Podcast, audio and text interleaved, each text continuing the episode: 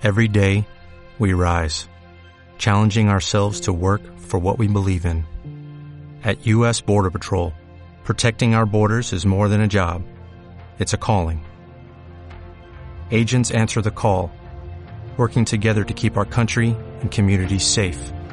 If you're ready for a new mission, join U.S. Border Patrol and go beyond. Learn more at cbp.gov/careers.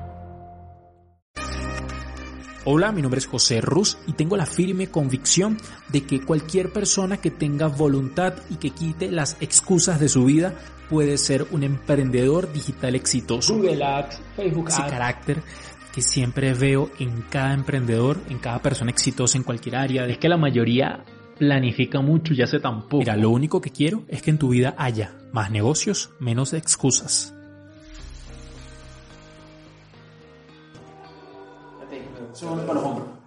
Uno de los conceptos, o si no, el concepto más importante actualmente en la venta digital es saber cómo hacer un embudo de conversión, un embudo que te permita convertir, tener un objetivo claro y cumplirlo mediante un proceso. Y a veces nosotros, los especialistas en marketing, no sabemos explicarnos de la mejor forma. Así que quiero explicarte de manera sencilla, clara y muy básica de qué se trata un embudo de ventas. Así que acompáñame. En primer lugar, tenemos el contenido de atención. Este contenido lo que va a hacer es llamar la mayor cantidad de personas posible. Vamos a alzar la voz y es justamente lo que queremos. Queremos que una gran cantidad de personas que puedan tener intereses afines a nuestra marca empiecen a saber de nosotros.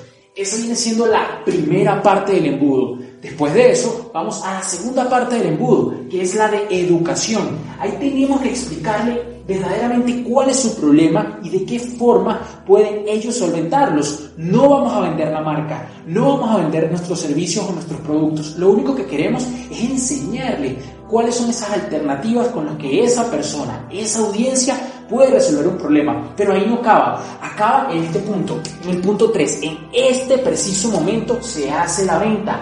Aquí empezamos a hacer una oferta inicial en donde no es importante que nos compre una gran cantidad de miles y millones de dólares. No, buscamos que confíe en nosotros.